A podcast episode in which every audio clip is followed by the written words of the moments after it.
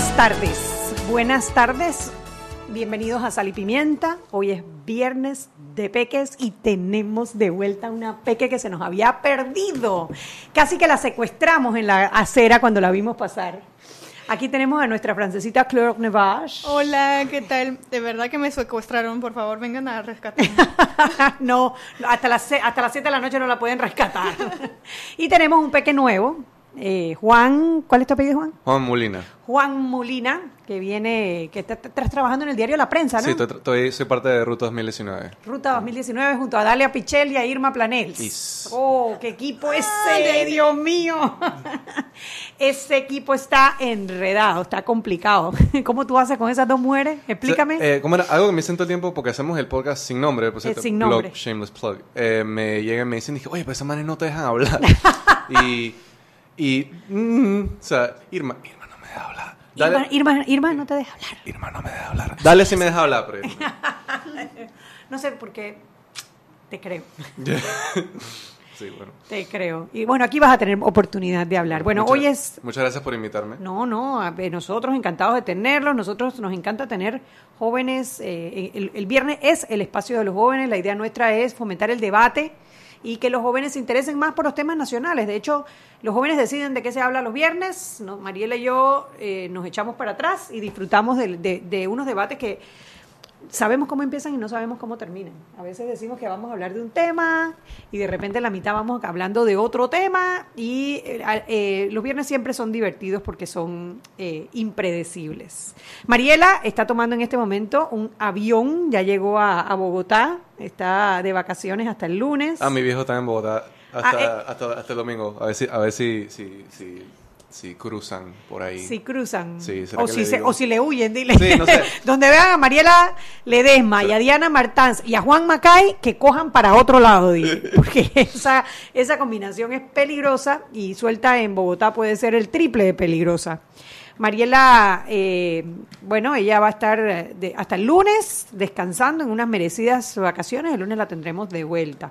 Pero, Ernesto, hoy me toca a mí hablar mal de Mariela porque me abandonó, porque me dejó trabajando sola, porque Además, yo como no te está escuchando, Ah, Exactamente. Y ahora Ernesto, vamos a ver si Ernesto, porque Ernesto es un... Sales impune. eh, Sí, Ernesto es un tuitero que siempre que yo, Mariela se queda sola y empieza a hablar mal de mí, ella, él me sapea y entonces ella le dice túngara. Vamos a ver si él es túngara conmigo nada más o también es con, con Mariela. Vamos a probar. Bueno, esta semana ha sido una semana tranquila dentro de todo, no ha sido tan, No tan ha habido- no ha habido ningún acontecer así que fuerte que se... Salvo hoy, salvo hoy, ah, Le Palas. ¿les parece? Bueno, salvo, salvo hoy que hubo un, un- hombre, hubo algo inusual y es que había un retén, un carro trató de evadir el retén, los policías, es un BMW gris, los policías se fueron detrás, lograron alcanzarlo y cuando lo pararon, resulta que tenía, era una persona que tenía en la parte de atrás dos hombres muertos y en el maletero del carro una mujer muerta. Manito. Ay, me, ha, me ha dado... No, no, no, es que es una, es una noticia tétrica, Es es, algo que no estamos acostumbrados en Panamá. ¿A qué hora? ¿En qué retén?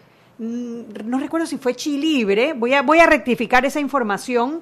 Eh, la verdad que es que cuando uno ve en el sector de Cabras de Pacora, a ver, investigaciones, sí, exacto, en el sector de Cabras de Pacora. Pero la verdad es que tenemos, o sea, el, el tema del narcotráfico es tan fuerte que eso lleva consigo esos temas.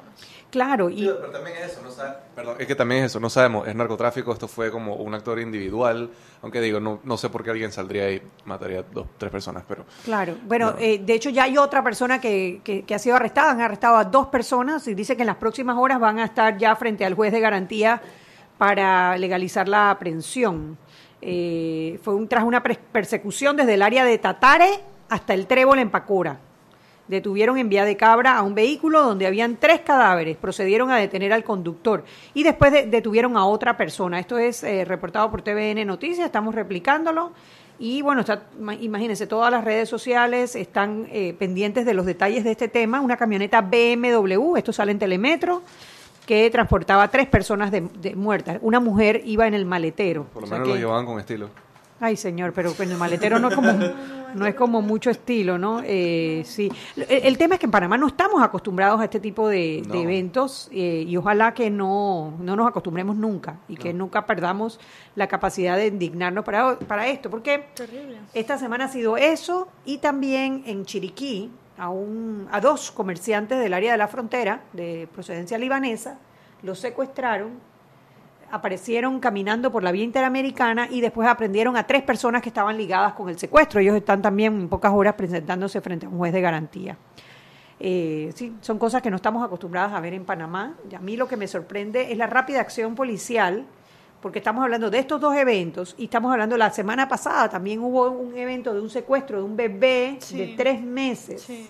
En Se metieron en una casa, eh, asaltaron la casa y se llevaron al bebé de tres meses. En pocas horas la policía recuperó, menos de 10 horas, recuperó al bebé y detuvo a tres personas que estaban involucradas, uno de ellos un menor de edad. O sea No, que aplauso para la Policía Claro Nacional, que porque- sí, aplauso, sí. chapó, como decimos aquí, chapó a la Policía Nacional. Bueno, aquí no sé esa palabra. Eh, ah, chapó. Ah, porque nosotros inventamos, digo, ese es nuestro francés, Flamé, ¿qué pasó? ¿Cómo, Claire, cómo- cómo se, diría? Correctamente. No se dice, o sea, lo dicen como la- con la, la pronunciación eh, perfecta. Lo que yo no tengo idea y que Chapó. siempre me ha dado curiosidad es cómo esa palabra llegó acá. Ah, bueno, pues, supongo que con, canal. con el Eh, es supuestamente porque los hombres cuando antes cuando veían a una No, mujer pero- se tocaban el sombrero, entonces decían Ajá. chapó, ¿no? No, De- pero de esa, chapó. esa misma expresión existe en, en- Ah. cuando uno está Ah, impresionado es que nosotros, con alguien. o tú que- sabes, tú nosotros, sabes. tú sabes que tenemos descendencia no era- francesa. eh, Mi es- nombre no es- es francés. No- Annette es ah, francés. Sí, Annette es francés. Annette. Annette. Pero digo, es la misma cosa con dije buco, que es, es buco, Sí. solamente que aquí nosotros somos Buco. buco, ¿no? Puede no, ser- es beaucoup en francés. Es beaucoup. Es al revés. Buco. Sí. Ah, sí. más bien. Pero eso, eso- más panameño igual, incluso. Es, pero eso puede venir de la, de la construcción del canal francés, Sí, obviamente. totalmente, Todo- totalmente. así como tenemos anglicismos, esos son de los pocos Sí. francesismos que tenemos, Sí, sí, sí, sí. que se han quedado, pues que son parte hoy del, del, ah, del dialecto panameño, del lenguaje panameño, ya son panameñismos. Beaucoup, no, buco y chapeau. Ajá. Buco Y y, petit chapeau. pois. Y petit peu. Petit pois. Ah, el petit pois también es Ah, eso también es francés. francés, no sabía. Y hay muchos otros en realidad, pero sería para otro programa. ¿De verdad? Sí.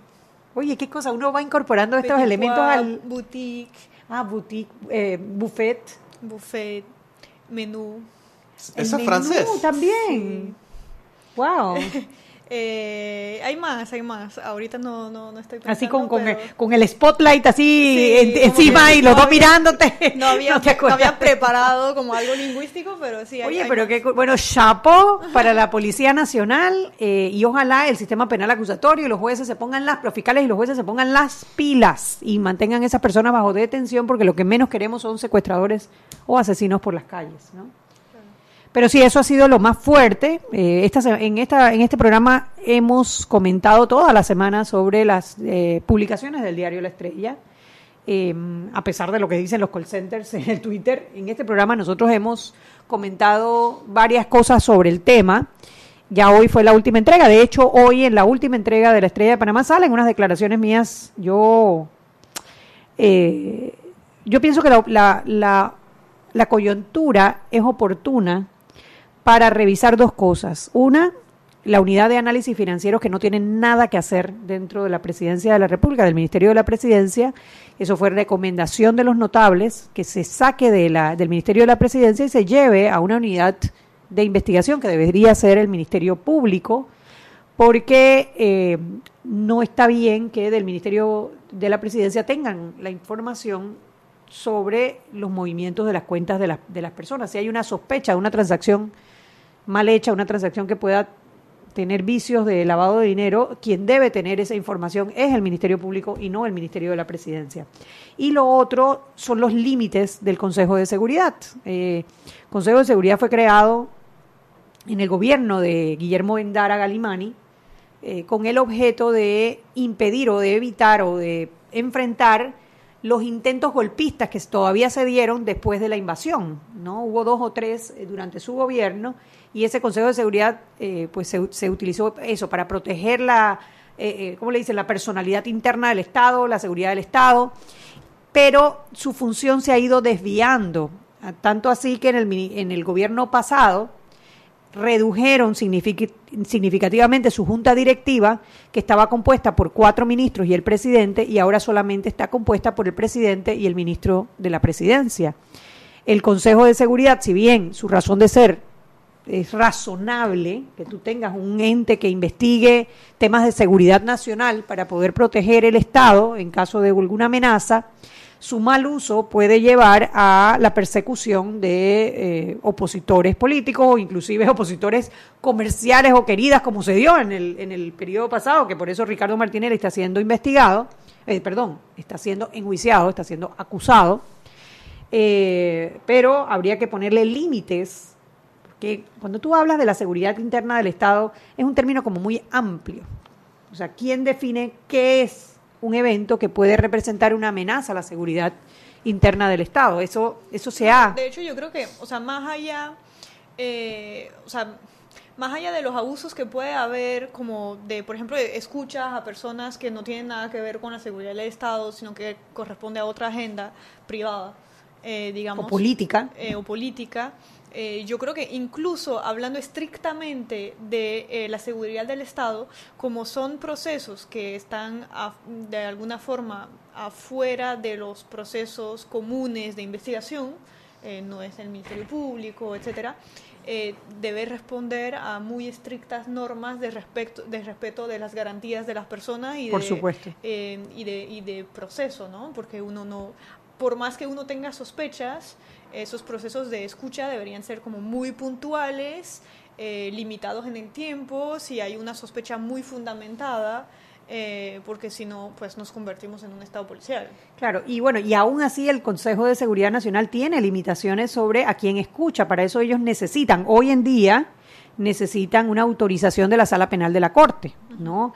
El, el, tema, el tema aquí es qué participación tuvo el Consejo de Seguridad en las investigaciones por corrupción, pero más allá de eso es fortalecer nuestras instituciones de investigación y de control, de fiscalización y control, para que sirvan a la democracia, para que protejan el Estado y que no puedan utilizarse para abusar. Ahora bien, eh, la participación del Ministerio de la Presidencia en la presentación de querellas, para nosotros, y lo hemos analizado en esta mesa, nos parece totalmente válido, ya que es una obligación, no un derecho de los funcionarios que cuando encuentran un caso de corrupción, el que lo tengan que querellar ante el Ministerio Público, ¿no? Pero sí hay que revisar igual el papel del Consejo de Seguridad. Vámonos al cambio y de regreso más con nuestros peques. ¿De qué quieren hablar? Siempre existe la inquietud de cuál es el mejor lugar para cuidar su patrimonio. En Banco Aliado tenemos la respuesta. Presentamos el nuevo plazo fijo Legacy, porque creemos en el valor del ahorro, la conservación y rendimiento de su capital y el fortalecimiento de su patrimonio. Banco Aliado, vamos en una sola dirección, la correcta. Llegó lo que tanto pediste. Ilimitada de Claro. Plan con datos ilimitados en 3G y LTE a 33 balboas con la mayor cobertura del país. No es cualquier data, es la ilimitada de Claro, la red más rápida de Panamá. Promoción válida del 1 al 31 de octubre de 2018. Para mayor información visita www.claro.com.pa. Si elegiste el mejor vehículo para ti, tu familia o tu trabajo, deberías hacer lo mismo con el lubricante. Ahora Terpel te ofrece una nueva familia de lubricantes de última generación, desarrollados con tecnología americana para proteger y evitar el desgaste en cada tipo de vehículo, pero inspirados en un motor más importante que el que mueve tu auto. Máxima protección y mayor rendimiento para el motor que mueve tu vida. Nuevos lubricantes Terpel.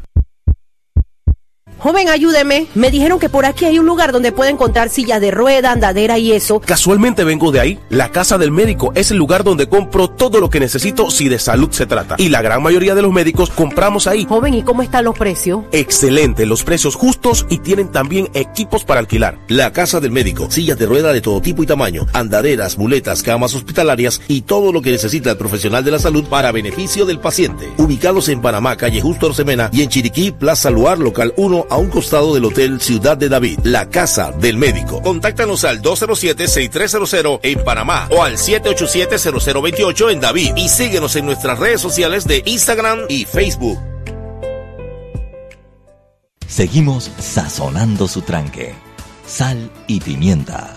Con Mariela Ledesma y Annette Planels. Ya estamos de vuelta. Sal y pimienta por la cadena nacional simultánea Omega Estéreo. Recuerde que usted puede descargar el app de Omega Estéreo en Play Store y en App Store. Así en un solo clic podrá escuchar toda la programación de Omega Estéreo. Canal 856 para las personas que tienen el sistema de cable onda. También puede escuchar Omega Estéreo en nuestra página web www.omegastereo.com. Dos opciones, ver y escuchar o simplemente escuchar toda la programación de Omega Estéreo y por supuesto que sal y pimienta en nuestras frecuencias 107.3, 107.5. Y la Fundación Telefónica Panamá, comprometida con una educación digital de calidad, organiza el foro Conectados con la Educación con la participación de expositores internacionales y locales que abordarán temas relacionados al uso de la tecnología en el aula de clases, herramientas digitales e innovación en materia educativa. Lo invitamos a seguir la transmisión en vivo el martes 9 de octubre desde las 9 de la mañana en la página de Facebook de la Fundación Telefónica Panamá. Fundación Telefónica, el lado social de la transformación digital. Continuamos con más aquí en Sal y Pimienta.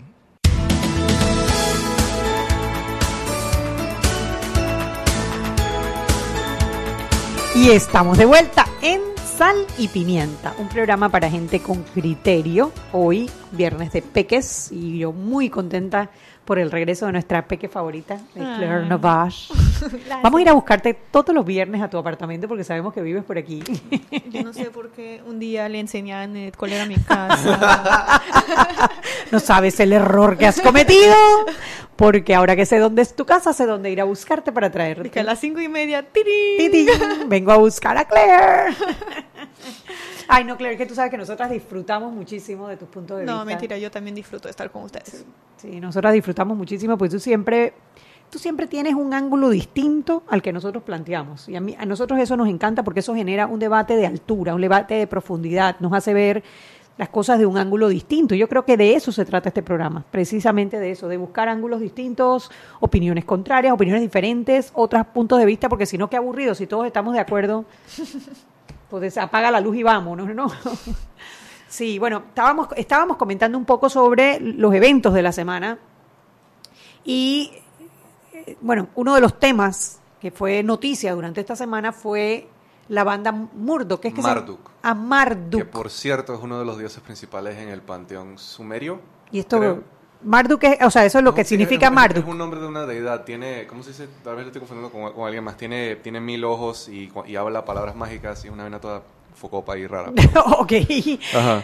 Marduk. ¿Marduk es una banda de dónde? Son no sé de dónde, son de algún país escandinavo. Escandinavo. Muchas veces el rock ha sido utilizado como para, para, para, presentar acciones como de protesta. O sea, el, el, el rock está, está alineado con la rebeldía y pues eh, de cierta manera protestar en contra de los estándares de, de, de, y ha sido tradicional.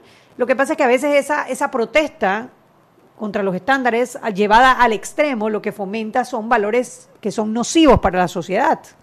Entre esos, el, el, discurso, un discurso de odio, un discurso eh, que racista, que se ha propagado a través de la música, y eso es muy peligroso. Entonces, discutíamos un poco sobre vaya, nosotros creemos en la libertad, somos, yo creo que aquí casi todos somos, eh, no digo libertarios, pero sí creyentes de la libertad de expresión, de la libertad de pensamiento, de la libertad de opinión, de la libertad artística, pero eh, obviamente que eh, no creemos en el libertinaje y consideramos que el libertinaje se da cuando tú empiezas a utilizar esa libertad que tienes para generar odios, para generar división, para generar valor, antivalores democráticos. Exacto. Aunque digo, aprovecha que no está Irma. A, menos en el caso del, a menos, a menos en el caso de Marduk, o sea, es difícil es difícil defender, son una banda de black metal. Es, es difícil defender el black metal porque tiene un, el black metal escandinavo tiene, tiene una historia muy marcada de, eurocentra, de, eurocentrismo y de... Es racismo, y de- entonces. no, no, de- de- de racista, de xenofobia, de... ¿Cómo era? Eh, Burzum, que es una, es una de las bandas principales, es un solo man, quemó una iglesia eh, hace mucho, mucho, mucho tiempo. O sea, tiene una historia muy problemática, entonces entiendo por qué la gente tiene, un- tiene un problema con eso.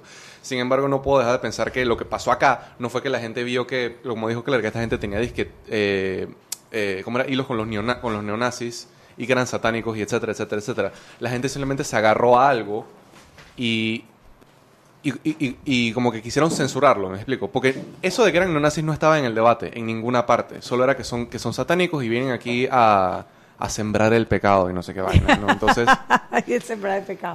Llegó nuestro nuestro peque Rubén Cruz, Hola, otro que estaba hola, hola. perdido, oye. Bueno, Estoy bueno. desempolvando peques hoy.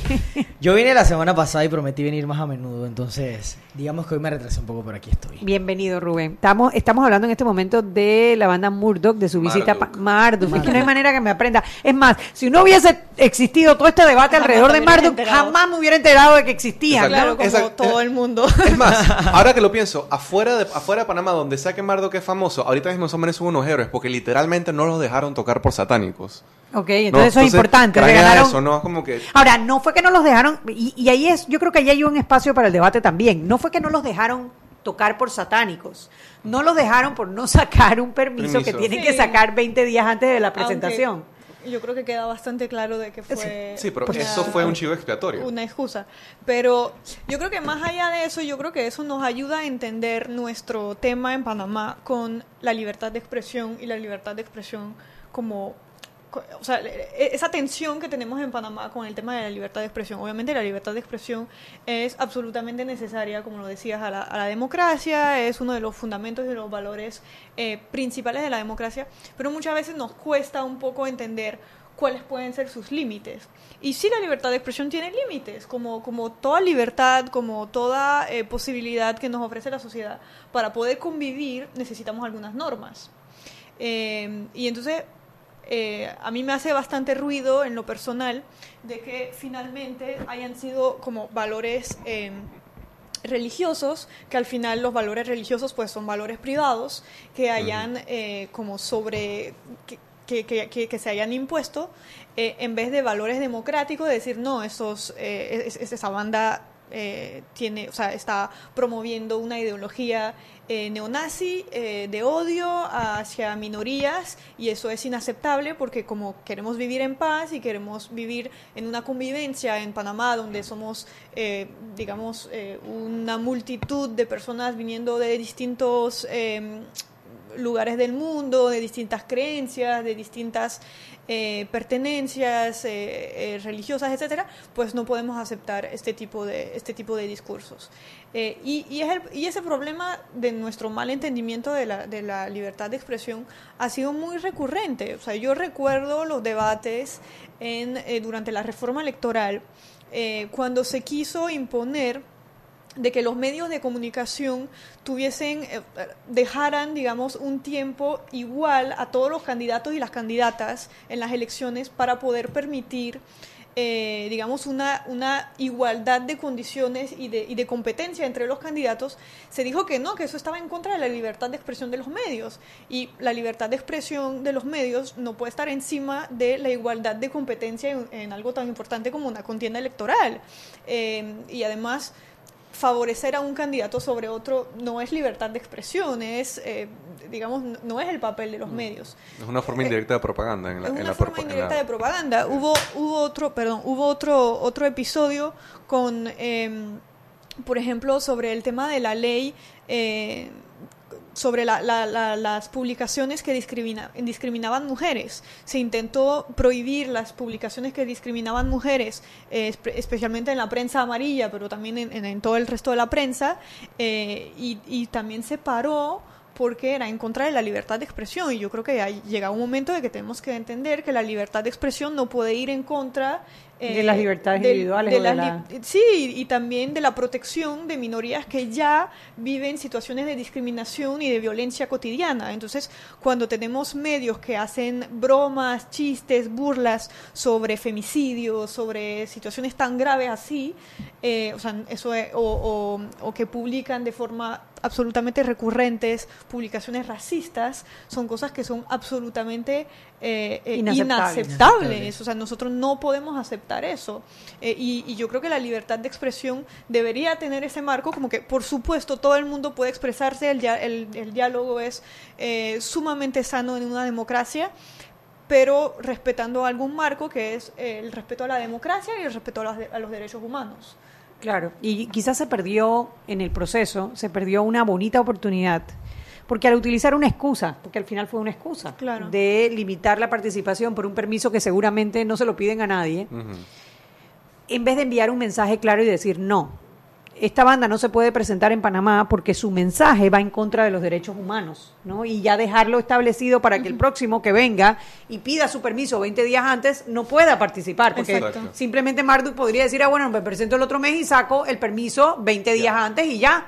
Como tú dijiste que eso era lo que nos limitaba para participar, pues entonces yo ya puedo participar, aunque sea satánico y aunque sea, Aunque sea, eh, eh, neonazi, ¿no? Que, Sí, sí, exacto, pero digo, lo que, lo, lo que Kerry dice tiene algo, yo, porque yo también siento como ese, ese conflicto, porque yo soy, yo siento que yo tengo una postura tal vez medio extremista en cuanto a las libertades artísticas, ¿no? Yo, yo, yo siento que uno, un ar- uno como artista, dentro del contexto artístico, uno puede, uno debería tener la libertad de ser tan vil y antisocial y violento como te dé la gana, sin embargo, con el entendimiento de que eso le da el derecho al público de rechazar tu mensaje, ¿no? Entonces no sé si, si cabe decir como que ellos tendrían el derecho de tocar y nosotros tendríamos el derecho de abuchearlos por, lo que- eh, por las filosofías que ellos mantienen. O si tal vez estoy confundiéndome y estoy como cayendo en la trampa esa de free speech. ¿Me explico? Porque estoy permitiendo que, estaría, estaremos permitiendo que una filosofía de odio eh, se manifieste de una forma pública. Bueno, y, y de cierta manera, cosas que creíamos superadas como, como sociedad están regresando. La xenofobia, el tema del neonazi. La historia es un ciclo. Sí, pero, pero hombre, si supuestamente eh, hoy en día tenemos eh, acceso a mayor cantidad de información, a mayor cantidad de conocimiento, ¿por qué estamos echando para atrás? Son las seis y media, vámonos al cambio y de regreso conversemos un poquito más aquí con los peques. Seguimos sazonando su tranque. Sal y pimienta. Con Mariela Ledesma y Annette Planels. Ya regresamos. Y aquí vamos en el metro. Esta señora se acerca al botón de abrir la puerta. Lo va a apretar. Y ahí mismo le cae el central. Claro, que tenga paciencia. Hay que esperar a que se encienda la luz verde. Seguimos acá en la estación del metro. Aquí viene este. Se está acercando al botón rojo de frenado de urgencia. ¿Qué hace? Lo va a apretar. Muy mal, muy mal. Y muy bien la intervención del árbitro. A este le sacan la roja. Y mira a este. Se va a bajar a los rieles. ¡Qué locura! ¡Qué locura! No, no, no. Roja clarita. ¿Cómo se va a bajar a los rieles? Fuera de juego, señor. Sigue las reglas de comportamiento del metro. Son para tu seguridad y para que el metro siga avanzando como te lo mereces. Metro de Panamá. Lo bueno avanza. Descargue la nueva app de Omega Stereo en sus celulares. Atención oyentes de Omega Stereo, consigue la nueva app de Omega Stereo en Play Store y en App Store. Ahí podrás escuchar la programación de Omega Stereo en vivo 24 horas y también podrás ver otras cosas más. La nueva app de Omega Stereo consíguela en Play Store y en App Store. Llegó lo que tanto pediste. Ilimitada de Claro. Plan con datos ilimitados en 3G y LTE a 33 balboas con la mayor cobertura del país. No es cualquier data, es la ilimitada de Claro, la red más rápida de Panamá. Promoción válida del 1 al 31 de octubre de 2018. Para mayor información visita www.claro.com.pa. Siempre existe la inquietud de cuál es el mejor lugar para cuidar su patrimonio. En Banco Aliado tenemos la respuesta. Presentamos el nuevo plazo fijo Legacy, porque creemos en el valor del ahorro, la conservación y rendimiento de su capital y el fortalecimiento de su patrimonio. Banco Aliado, vamos en una sola dirección, la correcta. Seguimos sazonando su tranque. Sal y pimienta. Con Mariela Ledesma y Annette Planels. Ya estamos de vuelta.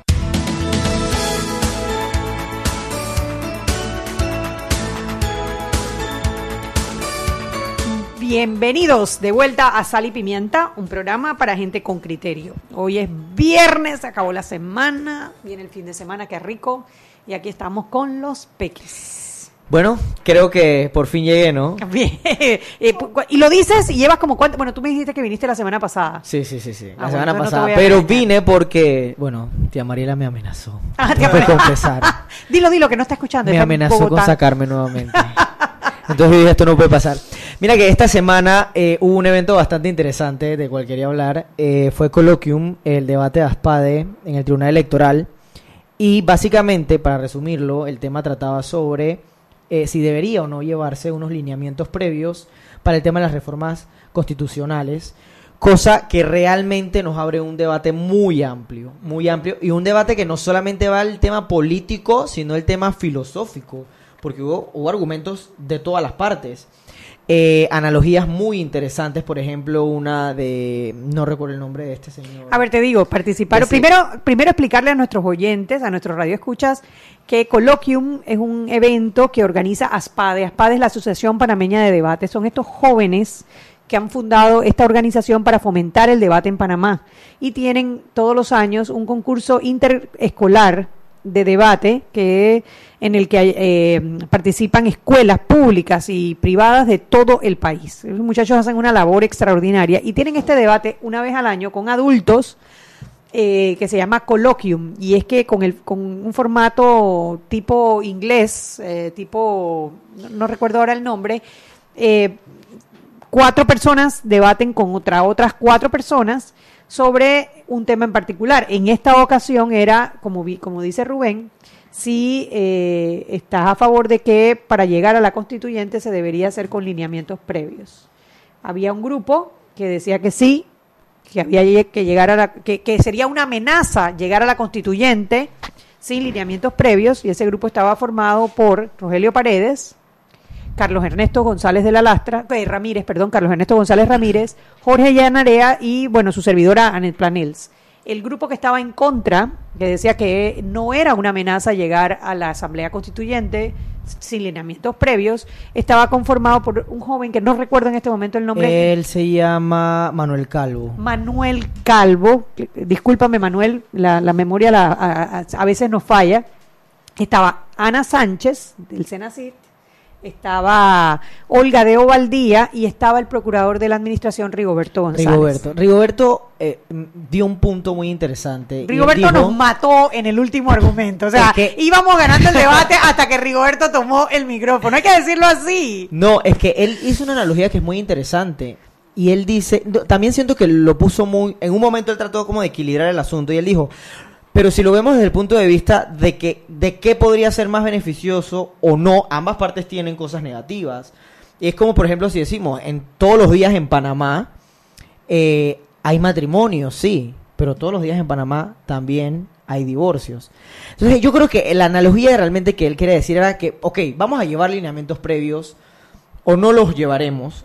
Y yo me pregunto entonces, ¿qué sucede, por ejemplo, en el caso de que, como ellos decían, los lineamientos estos vengan viciados por un grupo político, por X o Y motivo, o por qué no cambiar el papel porque ya vemos que, eh, que se ha hecho así eh, anteriormente?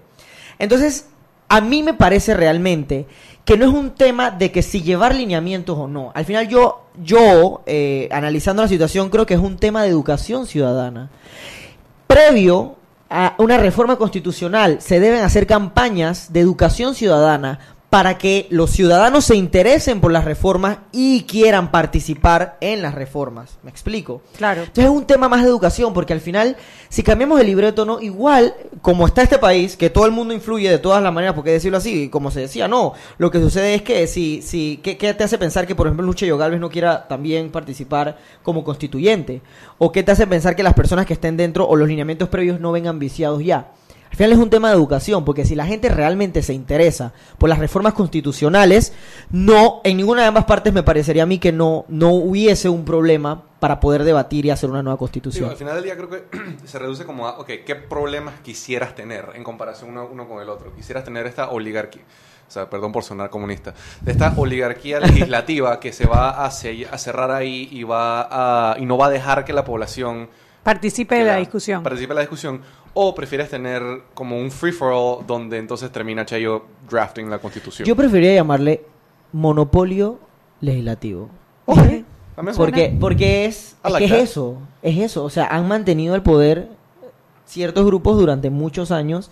Yo creo que eso es lo que realmente se quiere en las próximas elecciones y por eso es que vemos tantos eh, candidatos independientes, aparte que bueno, ya se, ya se permite, y es ver caras frescas, ver propuestas nuevas, ver cosas diferentes, eh, pero realmente yo siento que el país se encuentra en un limbo, o sea, la población, los que realmente elegimos, se encuentra en un limbo en este tema constitucional porque yo siento que no estamos preparados, o sea, la población, puede ser que existan personas preparadas, pero vamos, esto es una labor que incluye a muchas personas, no solo al mismo sector de siempre, no es a la clase alta solamente, no es, a, no es a todas las clases, es a todos, y yo siento que estamos en este limbo de que nos hace falta mucha educación, para poder que las personas entiendan al menos qué es la constitución. Hay personas que ni siquiera o sea, entienden, por ejemplo, el concepto de Carta Magna. Entonces, ¿cómo queremos que estas mismas personas elijan a personas que van a ser constituyentes? ¿Me explico? Me parece que ahí está el problema fundamental que se debió tocar, quizás en un punto medio. Me parece, no sé, que pues este señor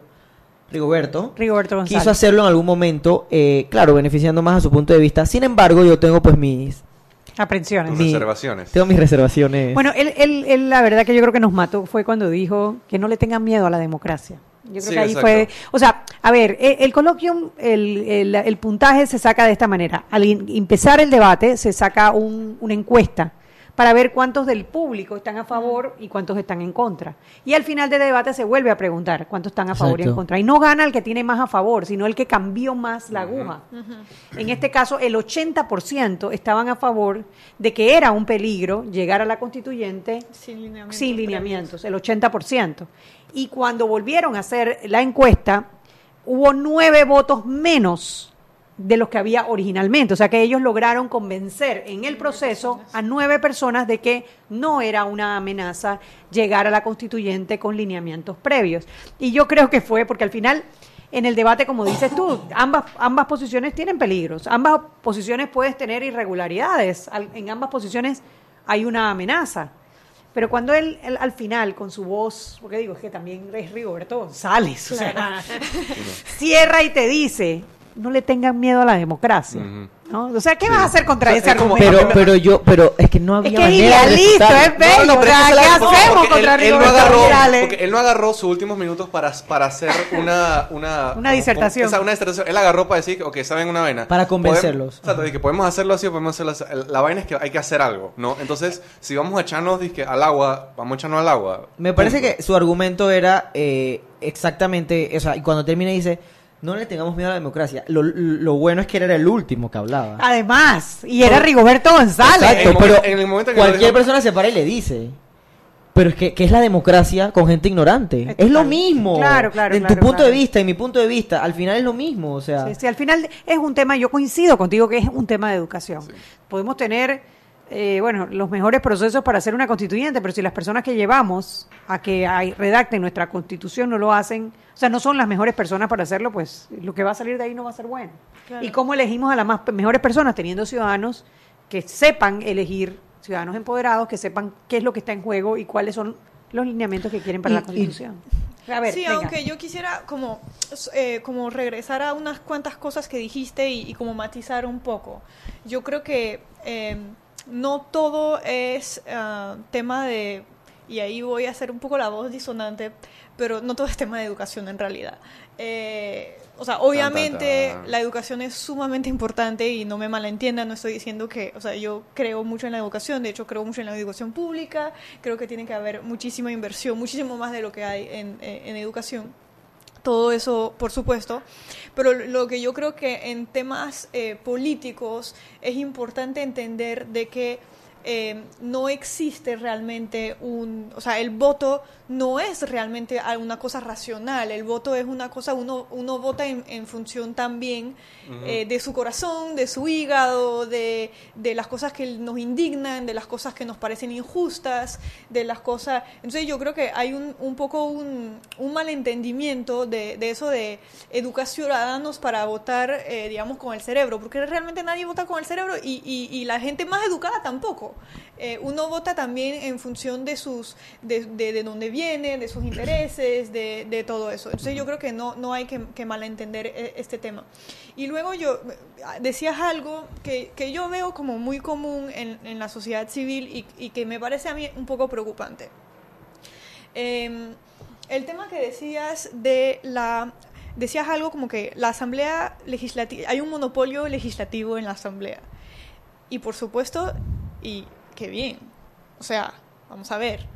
Eh, nos puede preocupar muchísimo lo que está pasando en la asamblea y con toda razón y con y con toda legitimidad quiero decir. Las cosas que están pasando son muy preocupantes.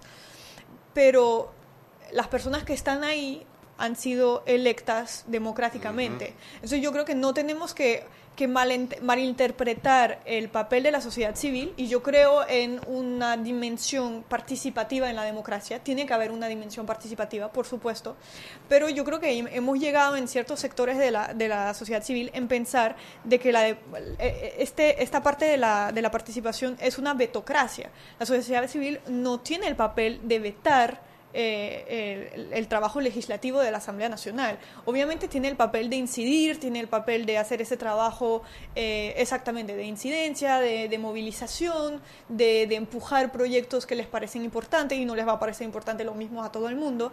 Eh, pero me parece un poco preocupante cuando pensamos de que es un problema de que la Asamblea Nacional tenga el, el, el, monopolio legislativo, porque entonces estamos en contra de, digamos, la democracia. de la democracia uh -huh. y de los fundamentos justamente de la Constitución y de un Estado de Derecho. Eh, y yo creo que a veces perdemos un poco de vista eh, el papel de representación de la Asamblea Nacional. Y lo perdemos de vista por la frustración, que nuevamente digo, es muy legítimo, por el, el, sentimiento de frustración que sentimos con la Asamblea Nacional. Pero dicho eso, sí es nuestra Asamblea de representación. Y uno, desde la sociedad civil, puede ser, digamos, muy activo, pero no tiene ese papel de representación, porque no nos ha elegido nadie para hacer lo que estamos haciendo. Eh, entonces yo creo que ahí como que tenemos que tener un poquito de cuidado desde dónde, eh, desde, desde dónde estamos para decir las cosas. Yo, hay, hay, hay, bueno, son las 6 y 45, Ajá. tenemos que ir al cambio, pero antes de, de regresar, que quería dejar esto, eh, hoy, eh, ayer, el miércoles, perdón, fue el lanzamiento del libro del, del, ex magistrado y hoy decano de la Facultad de Derecho de, de la USMA, Harley, Harley Mitchell, que se llama Instituciones democráticas en el Estado de Derecho, uh -huh. en un Estado de Derecho, y toca un punto que tiene que ver con lo que acabas de decir, que se los dejo para la vuelta. Okay. Vámonos al cambio. Seguimos sazonando su tranque. Sal y pimienta. Con Mariela Ledesma y Annette Planels. Ya regresamos. Siempre existe la inquietud de cuál es el mejor lugar para cuidar su patrimonio. En Banco Aliado tenemos la respuesta presentamos el nuevo plazo fijo Legacy, porque creemos en el valor del ahorro, la conservación y rendimiento de su capital y el fortalecimiento de su patrimonio. Banco Aliado, vamos en una sola dirección, la correcta. Joven, ayúdeme. Me dijeron que por aquí hay un lugar donde puede encontrar sillas de rueda, andadera y eso. Casualmente vengo de ahí. La casa del médico es el lugar donde compro todo lo que necesito si de salud se trata. Y la gran mayoría de los médicos compramos ahí. Joven, ¿y cómo están los precios? Excelente, los precios justos y tienen también equipos para alquilar. La casa del médico, sillas de rueda de todo tipo y tamaño, andaderas, muletas, camas hospitalarias y todo lo que necesita el profesional de la salud para beneficio del paciente. Ubicados en Panamá, calle Justo Orsemena y en Chiriquí, Plaza Luar, local 1 a un costado del Hotel Ciudad de David, la casa del médico. Contáctanos al 207-6300 en Panamá o al 787-0028 en David y síguenos en nuestras redes sociales de Instagram y Facebook. Llegó lo que tanto pediste, ilimitada de Claro. Plan con datos ilimitados en 3G y LTE a 33 balboas con la mayor cobertura del país. No es cualquier data, es la ilimitada de Claro, la red más rápida de Panamá. Promoción válida del 1 al 31 de octubre de 2018. Para mayor información visita www.claro.com.pa. Si elegiste el mejor vehículo para ti, tu familia o tu trabajo, deberías hacer lo mismo con el lubricante. Ahora Terpel te ofrece una nueva familia de lubricantes de última generación, desarrollados con tecnología americana para proteger y evitar el desgaste en cada tipo de vehículo. pero inspirados en un motor más importante que el que mueve tu auto. Máxima protección y mayor rendimiento para el motor que mueve tu vida. Nuevos lubricantes Terpel. Seguimos sazonando su tranque. Sal y pimienta. Con Mariela Ledesma y Annette Planels. Ya estamos de vuelta. Estamos y estamos de vuelta en Sal y Pimienta, un programa para gente con criterio. Juan, con criterio. bueno, mentira. Supuestamente, no sé. Sí, a veces. Estamos en Viernes de Peques, estábamos conversando sobre el debate de la constituyente que hubo por coloquium y Claire mencionó algo que eh, la verdad que es, re- es real. La asamblea, los diputados tienen el poder de la representatividad de, de sus electores. O sea, ellos están allí porque ganaron una elección, porque representan a, lo- a los electores. Yo traje el tema del libro que publicó el miércoles el ex magistrado y hoy decano de la Facultad de Derecho de la USMA, Ma- Carly Mitchell, que se llama Instituciones Democráticas en un Estado de Derecho, porque una de las cosas que mencionaron sobre el libro fue, él habla de las instituciones democráticas, por supuesto la Asamblea es una institución democrática, etcétera, pero el último capítulo se lo dedica a el, el Tribunal Electoral. ¿Por qué? ¿Qué dice él? sobre la calidad de las elecciones, o sea, el, el que las elecciones realmente sean limpias, puras y que sean equitativas, depende la fortaleza de las instituciones.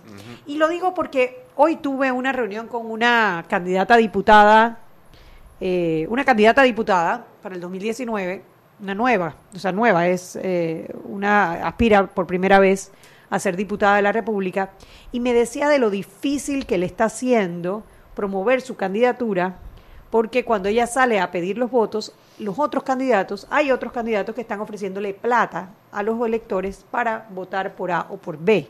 Entonces, si bien nuestros diputados en teoría representan a la población, nuestro sistema electoral, y no digo con esto nuestro tribunal electoral, digo nuestro sistema general eh, electoral en general, está viciado en este momento por muchos factores. Uno de ellos es la compra de votos. Entonces, ¿hasta dónde estamos eh, ante la apariencia de una representatividad que ya viene viciada desde que los eligen? Es exactamente ese el punto que, que yo quería tratar, o sea, quería también expresar. Y, y, y me parece realmente que, que la educación, por más que, eh, que queramos entenderla de, diferentes puntos de vista, es importante. Y más, por ejemplo, en el tema de reformas constitucionales y temas de elección.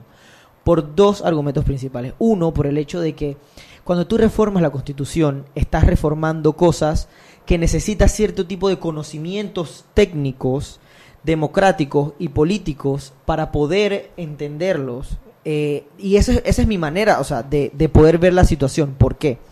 Porque al reformar la constitución, estás reformando las reglas del juego del país en el ámbito de la ley y la política, o sea, es la Carta Magna, es lo que rige el resto de, todo. Entonces, me parece que sí es necesario, número uno por esa parte, y dos, porque en el tema de elecciones, porque es exactamente eso, porque estas mismas personas eh, eh, que, que de alguna u otra forma le pueden comprar el voto, eh, son esas personas que al final votan no porque piensen que es bueno o que es realmente malo para ellos, sino es que votan por eh, un beneficio que reciben. Y a mí me parece realmente que esto es la definición de algún tipo de ignorancia, porque si no, entonces lo harían por... Perdón, un- es una definición de algún tipo de necesidad. Sí, y se- no, exactamente. Puede ser un tipo de necesidad, pero también esa necesidad tú la puedes cubrir de otra manera. O sea, tú puedes educarte, puedes estudiar, puedes buscar otra manera. En Panam- Panamá es un país de oportunidades. Panamá es un país que realmente yo siento que, que, que, que tú puedes salir, trabajar El y... sexto país más, era, éramos el sexto, Sexto más, país más, desigual más del desigual. mundo. O sea, si fuésemos realmente un país de oportunidades, no seríamos el sexto país más Sí, desigual del mundo. Pero Digo, también no es- tenemos- o sea, digo, somos una, perdón que te interrumpa, digo, somos una sociedad capitalista, o sea, técnicamente, en teoría, hay oportunidades, pero la realidad, la realidad de las cosas es que es que no, no lo somos. Es muy, muy, muy complicado si tú no tienes esa base para saltar más arriba que, que eso, puede, que eso pueda hacer. O sea, tú, las oportunidades de desarrollo están limitadas por el lugar en donde naces o por la familia que es donde Exactamente. naces. Sin embargo, no es una limitante como que te define es que no lo vas a poder hacer nunca. O sea, y ahí y cuando lo vemos en el campo pero, es pero te lo hacen muy, muy, muy, muy, muy difícil. y cuando vemos en los campos es Las bastante estadísticas te muestran que muy difícilmente, o sea, hay muy poca ascensión Movilidad. social realmente. O sea, y perdón que estamos como cayendo, cayéndote encima, pero... No, no, es que no digo, está bien, está bien, al final el debate es eso, ¿no? Pero yo opino realmente que al final el tema de la educación es sumamente importante y más en un tema electoral en donde pues personalmente me ha tocado ver cómo las personas realmente desconocen tantas cosas y, eh, y cómo en los últimos años o en los últimos días, por, eh, eh, meses, eh, producto de todo el tema de las redes sociales, etcétera, eh, ha cambiado un poco de parecer las cosas. Quizás ahora se denuncian un poco más las cosas, la, gente logra entender más ampliamente cómo funcionan eh, los temas políticos. Y esto es una muestra de que si lo hacemos de una manera masiva, podría haber algún cambio. Claro. Sí, tú disculpa, pues que no lo tenía en silencio el teléfono. Yo, yo, yo, a ver, es que, bueno, ese tema de la desigualdad, de las oportunidades y de, y de qué tan condenado estás por el lugar en donde vives o por la familia que te toca a, a tener uno una vida plena, es para todo un debate, de todo un programa, ¿no? Ahora, tú dijiste algo sobre si era ignorancia y tú dijiste ignorancia y Claire dijo necesidad. ¿no? Pero si a ti te ofrecen plata por comprarte tu voto, ¿no? Tú puede que moralmente no sea correcto, pero tú tomas la plata porque tienes la necesidad. Pero honestamente nadie te obliga a votar por la persona que te dio la plata. O sea, allí es donde quizás eh, hay algo de la parte emotiva, la parte no racional, que te hace votar por la persona que al final es el responsable, de, es uno de los responsables de que tú estés como estés. Porque cuando Sí. tú tienes un diputado que ha sido cinco veces diputado, un representante que ha sido cuatro veces representante de corregimiento, y tu corregimiento no ha mejorado, y tú votas por él porque te dio plata, hombre, shame on you también. O sea, eh, tú tienes la necesidad, de- es muy rico desde nosotros aquí, desde, desde nuestra desde nuestro palacio, ser moralmente eh, exquisitos y decir tú no debes tomar ese, ese dinero, pero cuando tomas ese dinero, tú eres el que estás escogiendo Claro. a esa persona porque detrás de la cortina nadie sabe por quién tú estás Digo, al final, votando. al final del día, los dirigentes son un reflejo de la población. Ay, yo no sé, a mí me duele, me- me- de verdad que me revuelve el estómago cuando, cuando escucho eso. Pero porque yo- yo, yo- yo tengo- veo la asamblea, yo, yo, Chuleta, yo estuve en la asamblea este año y el año pasado bastante seguido.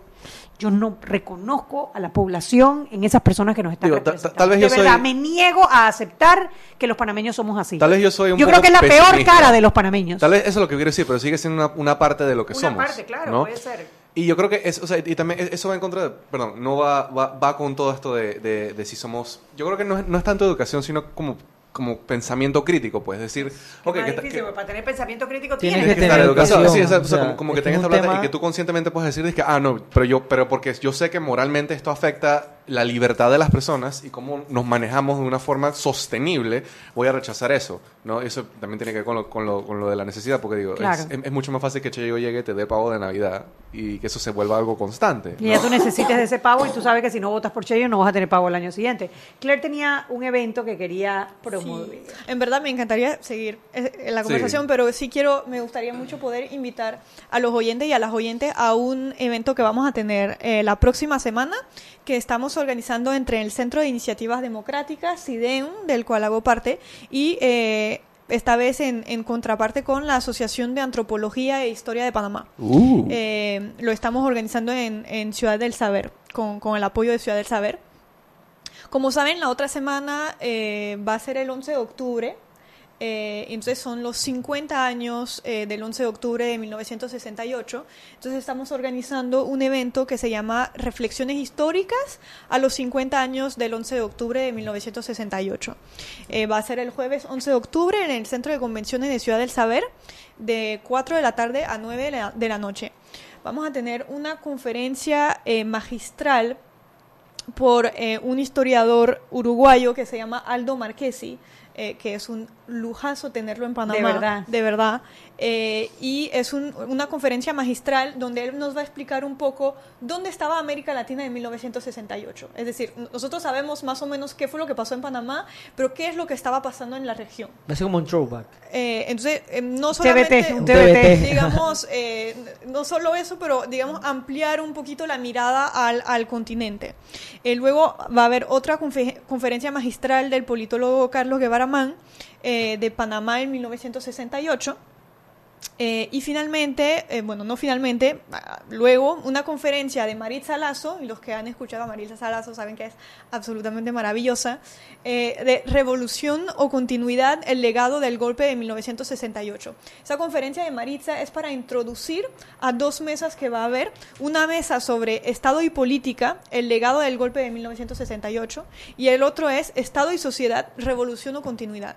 Y los dos eh, paneles tienen un poco el papel de saber qué es lo que cambió, qué es lo que permaneció igual y qué es el legado de las políticas del 68 en términos de políticas educativas, de representación local, hablábamos de representación, del eh, tema de nuestras relaciones con los Estados Unidos, em, en el tema de los medios de comunicación, que ha cambiado, que ha permanecido, etcétera.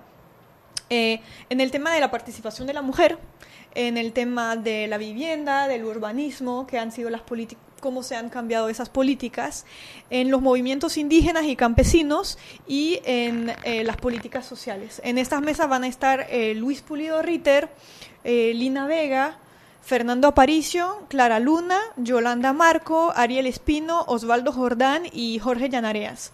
La verdad es que yo creo que es un lujazo de evento. Vale la pena ir para, para dialogar, para conversar. Es, sabemos que es eh, un tema eh, bastante con- con- Actual tiene, porque estamos ah, celebrando los, no celebrando, conmemorando los Estamos 50 años, ¿no? conmemorando, pero también porque son, son es, es un episodio histórico sobre el, el cual hay como muchas opiniones encontradas eh, y realmente la idea es reflexionar, dialogar.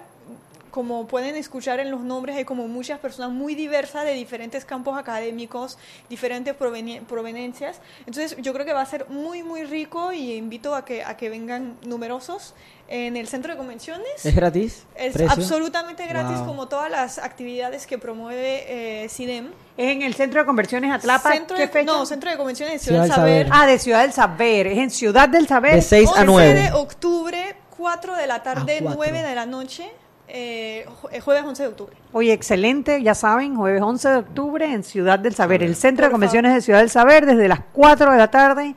Eh, suena muy interesante. Tú sabes que ahora que mencionabas eso, ahora dicen que, hay- que hoy en día tenemos muchos de los elementos que existían en el 68 que de alguna manera impulsaron el golpe de. Estado en el 68, ¿no? Sería interesante ir a escuchar. Son las 7 de la noche.